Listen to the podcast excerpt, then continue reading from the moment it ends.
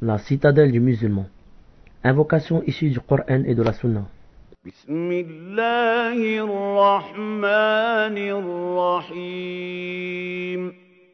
Au nom d'Allah, le tout miséricordieux, le très miséricordieux. Les invocations du réveil.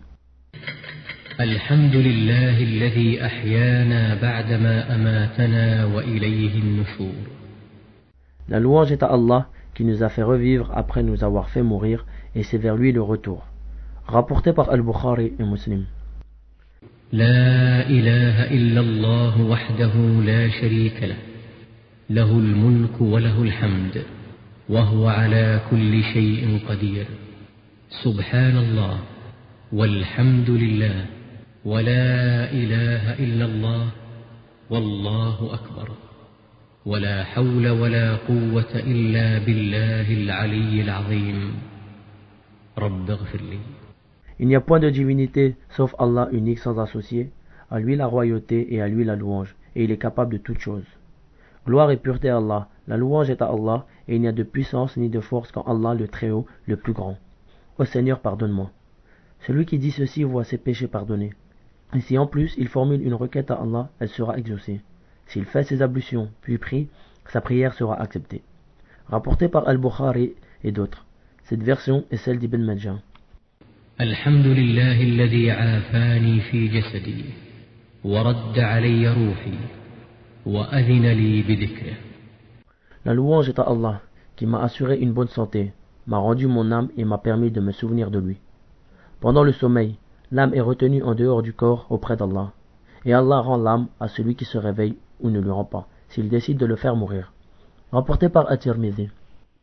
إن في خلق السماوات والأرض واختلاف الليل والنهار لآيات لأولي الألباب الذين يذكرون الله قياما وقعودا وعلى جنوبهم ويتفكرون في خلق السماوات والأرض. ربنا ما خلقت هذا باطلا سبحانك فقنا عذاب النار. ربنا إنك من تدخل النار فقد أخزيته وما للظالمين من أنصار ربنا إننا سمعنا مناديا ينادي للإيمان أن آمنوا بربكم فآمنا ربنا فاغفر لنا ذنوبنا وكفر عنا سيئاتنا وتوفنا مع الأبرار ربنا وآتنا ما وعدتنا على رسلك ولا تخزنا يوم القيامة إنك لا تخلف الميعاد فاستجاب لهم ربهم أني لا أضيع عمل عامل منكم من ذكر أو أنثى بعضكم من بعض فالذين هاجروا فالذين هاجروا وأخرجوا من ديارهم وأوذوا في سبيلي وقاتلوا وقتلوا لأكفرن عنهم سيئاتهم لأكفرن عنهم سيئاتهم ولأدخلنهم جنات تجري من تحتها الأنهار ثوابا من عند الله والله عنده حسن الثواب لا يغرنك تقلب الذين كفروا في البلاد.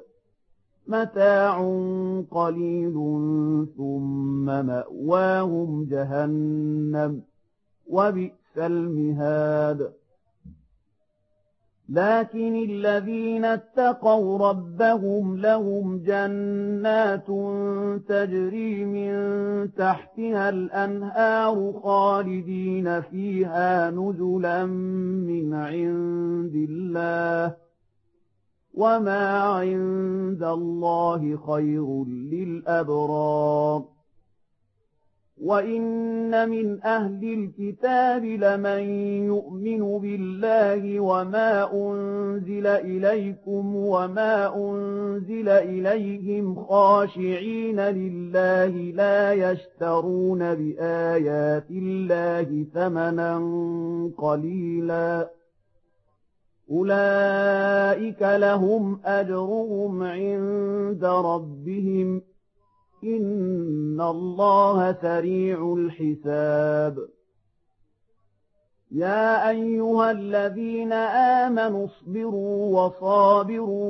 ورابطوا واتقوا الله لعلكم تفلحون En vérité, dans la création des cieux et de la terre, et dans l'alternance de la nuit et du jour, il y a certes des signes pour les doués d'intelligence, qui debout, assis, couchés sur leur côté, invoque Allah et médite sur la création des cieux et de la terre, disant Notre Seigneur, tu n'as pas créé cela en vain. Gloire à toi, garde-nous du châtiment du feu. Seigneur, quiconque tu fais entrer dans le feu, tu le couvres vraiment d'ignominie, et pour les injustes, il n'y a pas de secoureur. Seigneur, nous avons entendu l'appel de celui qui a appelé ainsi à la foi. Croyez en votre Seigneur, et dès lors nous avons cru. Seigneur, pardonne-nous nos péchés, efface de nous nos méfaits, et place-nous à notre mort avec les gens de bien.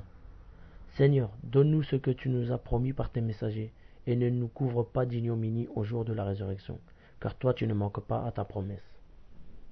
Leur Seigneur les a alors exaucés, disant, En vérité je ne laisse pas perdre le bien que quiconque parmi vous a fait, homme ou femme, car vous êtes les uns des autres. Ceux donc qui ont émigré, qui ont été expulsés de leur demeure, qui ont été persécutés dans mon chemin, qui ont combattu, qui ont été tués, je tiendrai certes pour expier leurs mauvaises actions et les ferai entrer dans les jardins sous lesquels coulent les ruisseaux, comme récompense de la part d'Allah. Quant à Allah, c'est auprès de lui qu'est la plus belle récompense. Que ne t'abuse point la versatilité pour la prospérité dans le pays de ceux qui sont infidèles. Piètre jouissance, puis leur refuge sera l'enfer. Et quelle détestable couche. Mais quant à ceux qui craignent leur Seigneur, ils auront des jardins sous lesquels coulent les ruisseaux, pour y demeurer éternellement un lieu d'accueil de la part d'Allah. Et ce qu'il y a auprès d'Allah est meilleur pour les pieux. Il y a certes parmi les gens du livre ceux qui croient en Allah et en ce qu'on a fait descendre vers vous et ce qu'on a fait descendre vers eux. Ils sont humbles envers Allah et ne vendent point les versets d'Allah à vil prix. Voilà ce dont la récompense est auprès de leur Seigneur. En vérité, Allah est prompt à faire les comptes. Ô les croyants, soyez endurants, incitez-vous à l'endurance, luttez constamment contre l'ennemi et craignez Allah afin que vous réussissiez. La famille d'Imran, versets 190 à 200. Rapporté par Al-Bukhari et Muslim.